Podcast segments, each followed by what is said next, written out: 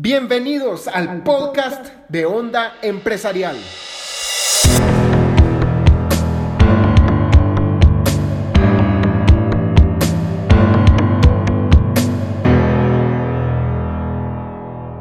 Bienvenidos a un nuevo podcast de Onda Empresarial donde les decimos cómo es la onda de hacer crecer sus empresas de forma eficiente, generando ganancias y creando un impacto muy, pero muy masivo en nuestro país y en el mundo. Hoy el tema del que vamos a hablar es más que un tema de un libro. Últimamente hemos estado hablando de este libro que se llama Secretos de la Mente Millonaria, pero hoy vamos a hacer un pequeño paréntesis después del primer podcast que grabamos respecto a este libro y vamos a hablar de otro libro que leí o mejor dicho, que audio escuché porque no lo leí, vamos, sino que únicamente lo oí en la plataforma, en la plataforma de Amazon llamada Audible, Audible.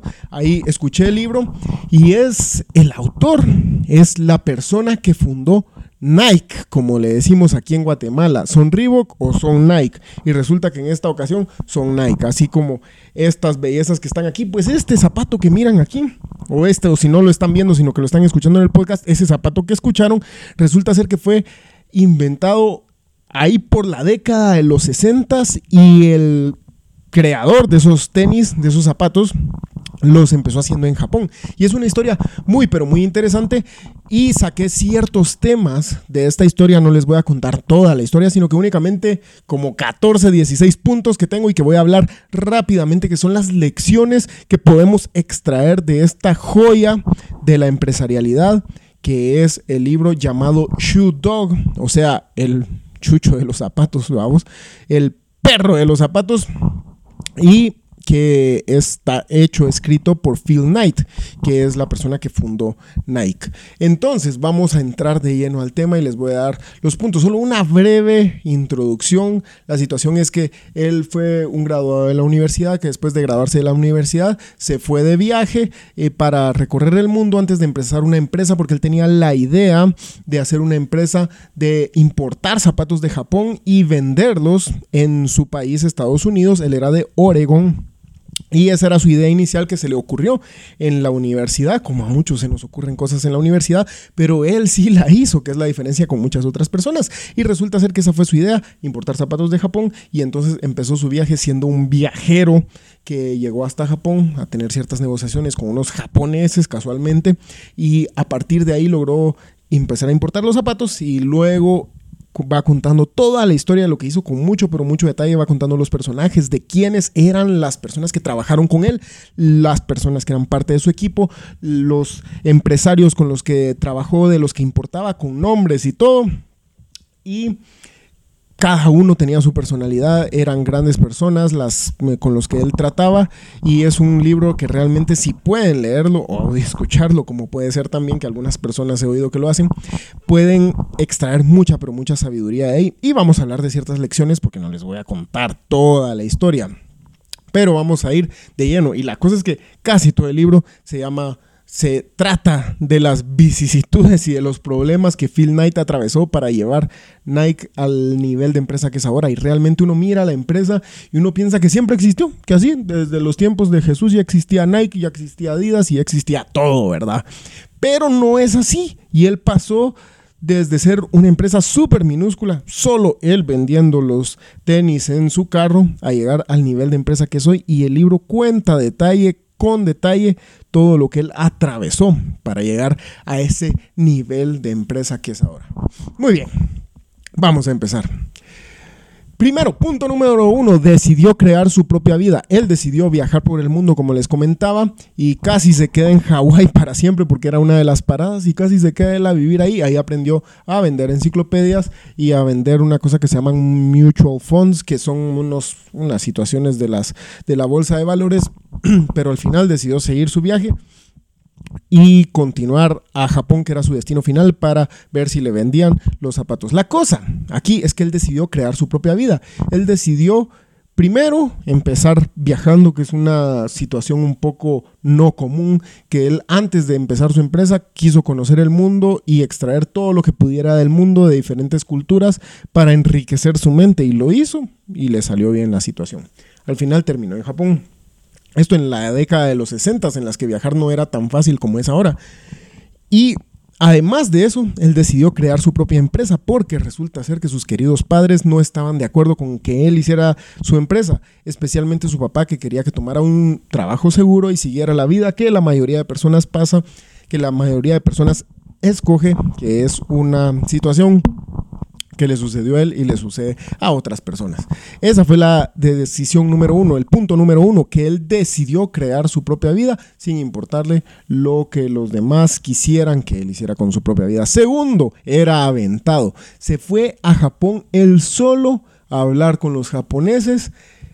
Incluso es una situación muy graciosa. Él estaba en la reunión de los, con los japoneses y le preguntaron, ah, bueno, le usted quiere hacer trato con nosotros, ¿cómo se llama su empresa? Y él en ese mismísimo momento se inventó el nombre de su empresa que le puso Blue Ribbon, que es como, es el listón de las medallas que él se ganaba porque él era corredor, entonces ganaba medallas que tenían un listón azul y se le ocurrió que ese nombre estaba bonito para su empresa. Así que en ese mismísimo instante con un montón de japoneses enfrente se inventó el nombre Blue Ribbon y así le puso a la empresa. Él era aventado porque llegó ahí a hablar con empresarios aunque él estaba él solo y no tenía en sí una empresa formada, él decidió, imagínense, viajar desde Estados Unidos por todo el mundo hasta Japón y luego hablarle a unos japoneses y decirles que quería que les vendieran sus zapatos. No sé si ustedes lo harían, pero la cosa es que él se aventó y lo hizo.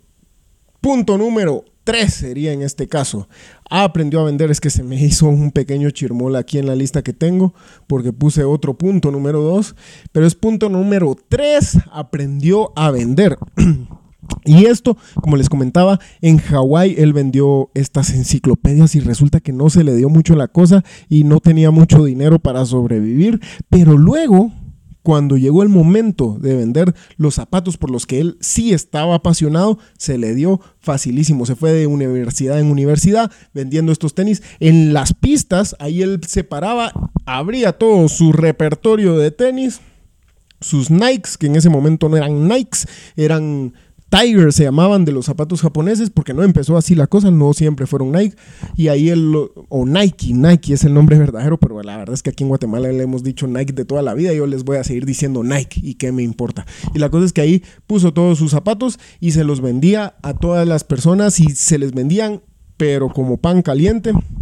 Y entonces fue la pasión por el producto que él estaba ofreciendo lo que lo hizo vender mejor. Así que esta es una lección muy importante cuando ustedes vendan algo, que sea algo en lo que ustedes creen, porque va a ser mucho más fácil venderlo, sobre todo si es algo que nosotros usamos. Él era un corredor y él usaba el producto, entonces sabía lo que él buscaba y por lo mismo sabía venderlo a otras personas que también eran corredoras. Muy bien, punto número cuatro. Esta es una frase que extraigo de una persona a quien él patrocinó, los influencers de aquellos tiempos, antes de que existiera tanto influencer que hay hoy. Antes los influencers eran verdaderamente personas con influencia y eran atletas, en este caso los que él buscaba, y había alguien llamado Prefontaine, ese era su apellido, PRI le decían de sobrenombre, el PRI, ¿verdad? El de la cuadra. Y entonces él decía una frase muy importante que decía, alguien me puede ganar, pero van a tener que sangrar para lograrlo. Perdón si se oyó un poco cruda la situación, pero él decía así, alguien puede ganarme, pero van a tener que sangrar para lograrlo, porque él, él era una persona competitiva, él era un corredor de, de pista y él decía esta frase porque él sabía que iba a dar lo mejor, el 100%, y que si alguien le quería ganar, iba a tener que esforzarse a su máximo. Si le ganaban, estaba bien, pero esa persona tenía que esforzarse a su máximo para poder ganarle a él, porque él estaba dando su 100% y él era de los mejores. Punto número 5. Y esto también fue una filosofía que el mismo Phil Knight aplicaba en su empresa. Él daba lo mejor en todo momento. 5. No fue, no fue Finucci desde el principio, por así decirlo sino que empezó en su casa midiéndole los pies a las personas y llevándoles los zapatos, enviándoselos por correo muchas veces. Él mismo subió todos los zapatos a su carro e iba de lugar en lugar, de universidad en universidad, como les comentaba, vendiéndole los zapatos a personas que podían comprárselos. Él no dijo, no, yo soy alguien muy empresarial, yo necesito tener mis oficinas en el penthouse desde el principio. No, y esa es la mentalidad que quiero que nos quitemos muchas veces porque hay personas que creen que no pueden empezar su empresa si no tienen las oficinas, la máquina, a la persona de mantenimiento, al de seguridad y ustedes no quieren realmente hacer el esfuerzo de, ser ustedes por un momento las personas de mantenimiento, el de seguridad, etcétera, etcétera, sino que queremos todo servido desde el principio. Pues muchas veces no es así y así no fue para Phil Knight, el creador de Nike. Así que tenemos que hacerle ganas muchas veces y ser las personas de que nos toca hacer de todo antes de empezar a tener la gran empresa. Y luego, cuando ya tuvo que expandirse, Phil Knight con su empresa ya buscó las oficinas que le eran adecuadas. Habían unas que hasta tenían las ventanas rotas y así pasaron. Imagínense. Pero así fue los inicios de Nike.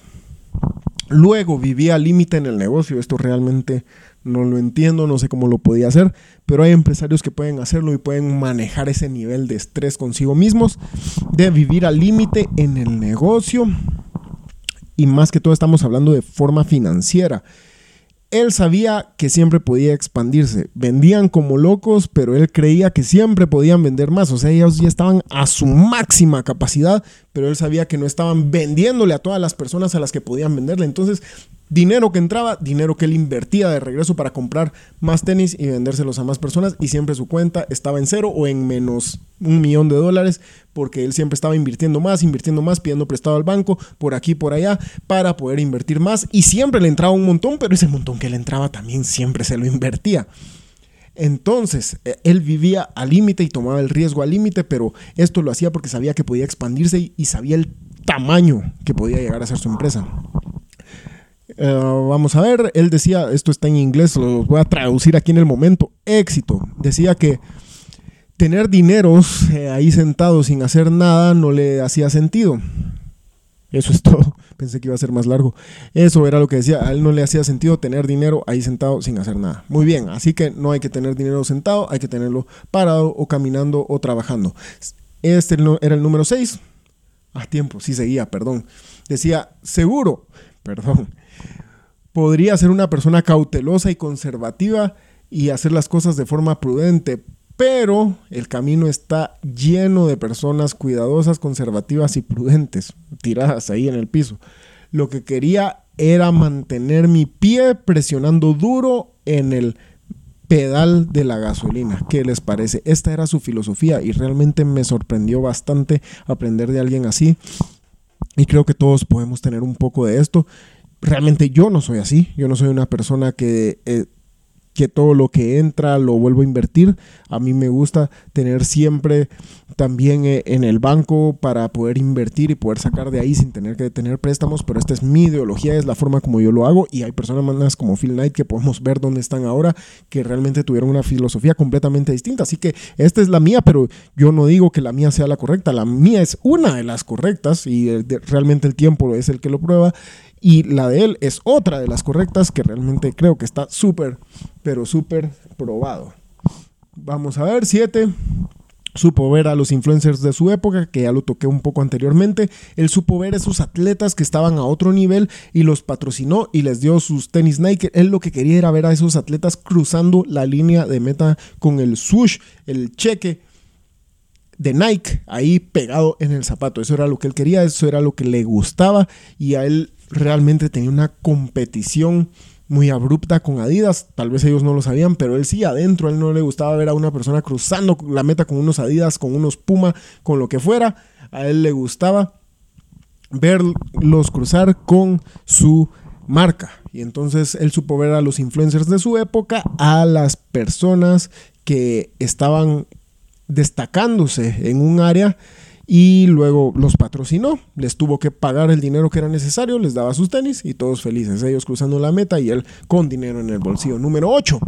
Fue un risk taker toda su vida, esto quiere decir una persona que toma riesgos y pudo y siempre estaba a punto de que la empresa se fuera por el caño y muchas veces fue así, o sea que estuvo a punto pero siempre siguió adelante. Él, a él lo demandaron, el, gobierno le quería cobrar 50 millones de impuestos, con lo que casi se van de este mundo, pero logró seguir adelante, hizo todo lo que tenía que hacer para lograrlo. Él estaba, como les comentaba, con los bancos endeudado de millones, o sea, no era un poquito, incluso se endeudó con una empresa japonesa que eran unas personas que invertían en empresas como préstamos y todos los meses les tenían que pagar por unas cantidades exorbitantes que no sé cómo le hacía para vivir así, no sé cómo podía con él mismo en esas situaciones, pero lo hacía y así logró salir adelante y siempre tomó riesgos, pero los tomó porque él iba todo o nada y sabía que su empresa podía ir al todo.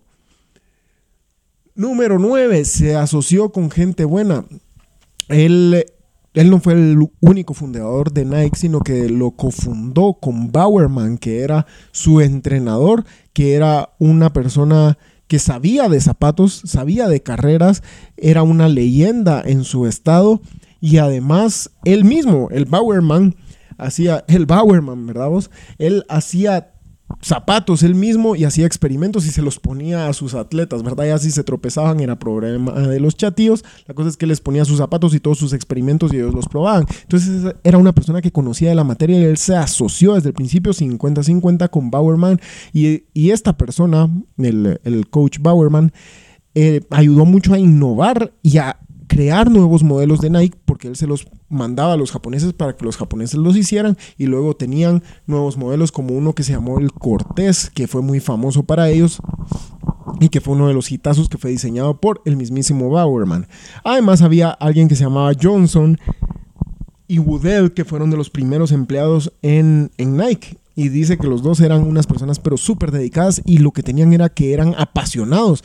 Incluso a él le desesperaba, a, Phil Knight le desesperaba un poco este Johnson porque le escribía cartas todo el tiempo, parecía que estaba enamorado de él, pero no eran cartas amorosas, sino que eran cartas de negocio. dice que le mandaba tantas cartas que al principio él no le contestaba y después le mandaba otra y otra y otra y como no le había contestado la anterior, entonces ya le daba pena porque ya no sabía qué contestarle, si lo, lo de la primera carta o la de la número 20, entonces no le contestaba nada y Johnson seguía escribiéndole y escribiéndole porque Johnson estaba en otro estado y Phil Knight estaba en otro y a, Phil Knight le desesperaba porque él no era así, él era alguien de pocas palabras y el otro era alguien de demasiadas palabras.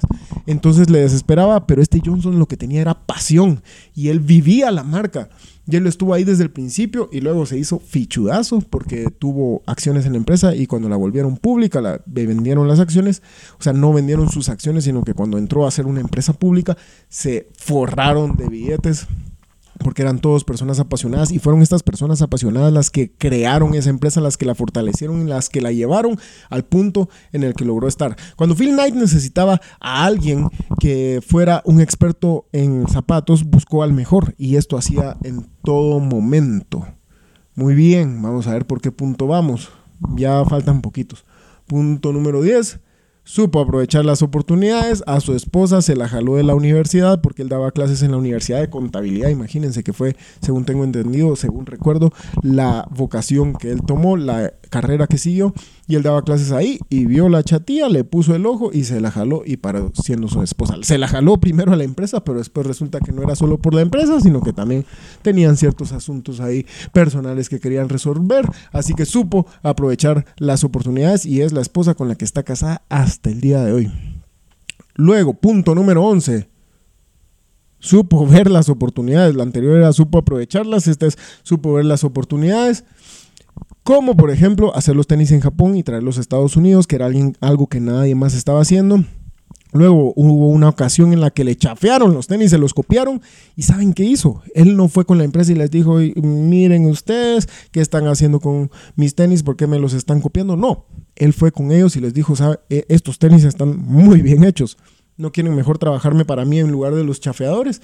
Porque los chafeadores solo se los encargaban a esta empresa y le dijeron, ah, chin, chin, chin, chin, que significa está bueno. Entonces empezaron a trabajarle sus tenis a Nike, haciendo tenis oficiales en Nike, en una empresa de Corea, en lugar de chafearle a unos chafeadores. Entonces él aprovechó la oportunidad y en lugar de enojarse y decir, ¿por qué me están haciendo esto? Realmente no me lo merezco.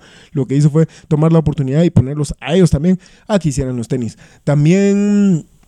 Vamos a ver, eh, luego una vez que hubo una crítica muy fuerte hacia Nike por eh, las condiciones en las que trabajaban los chinos, él lo que hizo fue mejorar las empresas y mejorar las condiciones, aunque sabía que no era su culpa, porque todas las empresas les pasaba eso, pero agarraron a Nike como un señuelo para criticarlos y entonces él lo que hizo fue aprovechar esta oportunidad para mejorar las condiciones.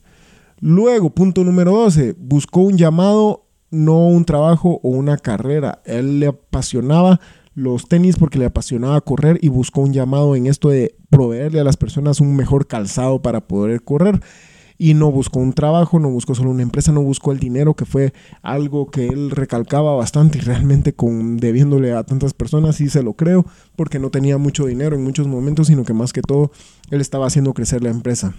Y lo decía de último, realmente fue una frase muy conmovedora que decía, busquen un llamado porque en esos momentos en los que estén dudando, eso va a ser gasolina para llegar a ese llamado.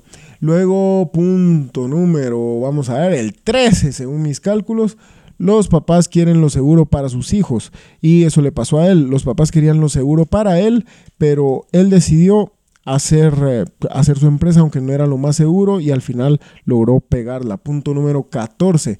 Perseveró hasta el fin. Tuvo, como les comenté, tuvo una demanda por los japoneses porque él empezó a hacer los zapatos en otros lados, porque los japoneses primero lo, lo, traicionaron a él buscando otras empresas en Estados Unidos que distribuyeran los zapatos cuando ellos tenían un contrato de no hacer eso, los japoneses lo empezaron a buscar a otras empresas, entonces él empezó a buscar otras empresas que le fabricaran los zapatos porque ya sabía lo que se venía, se preparó y resulta que los japoneses lo demandaron y fue algo muy estresante para él, pero él siguió hasta adelante, hasta el fin. Y luego después vino algo todavía más peliagudo que fue que el gobierno de los Estados Unidos les cobró los 50 millones de dólares que les había comentado anteriormente y él no se rindió, fue a hablar con todos los del Congreso que pudo, los del Congreso ahí comiendo sus tamales y él llegó a decirles, miren, les regalo más tamales si ustedes me escuchan y la cosa es que les dijo los logró convencer y hablarles para algunas personas de su caso porque realmente era injusto lo que estaban haciendo con él. Ahí lo comenta en el libro realmente cuál era la situación que estaba sucediendo, pero para no hacerles las más larga, resulta ser que él logró hablar con ciertas personas y luchó hasta el fin y logró pagar solo 9 millones en lugar de los 50 millones que le estaban pidiendo. Luego, punto número, vamos a ver, 13, 14, 15. Él decía que uno crece o se muere. Y por eso mismo es que él era tan descabellado, porque él estaba siempre buscando el crecimiento todos los días, en todo momento. Él estaba buscando crecer su empresa porque sabía que lo que no crece se muere. Así que él siguió con esta filosofía. Y luego, punto número 16, su equipo y él se la pasaban bien. Ellos andaban de lugar en lugar pasándosela bien, se tomaban sus traguitos y, eran todos felices y realmente se eran tan camaradas que incluso los del mero grupo se hacían llamar los caras de nalga, disculpen la palabra, y así se llamaban, ¿por qué? Ahí lo explica que porque dijo que todos eran unos cara, que se necesitaba hacer un cara de nalga para estar ahí, algo así dijo uno de ellos, y la cosa es que ellos se bautizaron a sí mismos como los cara de nalga, en inglés, ¿verdad? Pero la cosa es que así se llamaban porque eran tan amigos que este e, ellos se la pasaban bien, molestaban, se conocían muy bien los unos a los otros, estaban en las buenas y en las no tan buenas en todo momento y esas personas, la mayoría, llegó hasta el día de hoy en esa empresa y siguen ahí o hasta los finales de los noventas, pero porque eran un gran equipo. Y luego, por último, quiero contarles algunos datos curiosos, así rápidamente. Primero, el nombre de Nike se lo puso Johnson, el que habíamos hablado del de las cartas que le caían mal a Phil Knight, porque lo vio en un sueño. O sea, le puso el nombre porque lo vio en un sueño. La palabra Nike pasaba enfrente de él y Phil, que Phil Knight le quería poner a la empresa Dimension 6. Imagínense qué nombre más horrible. Vaya que le pusieron Nike.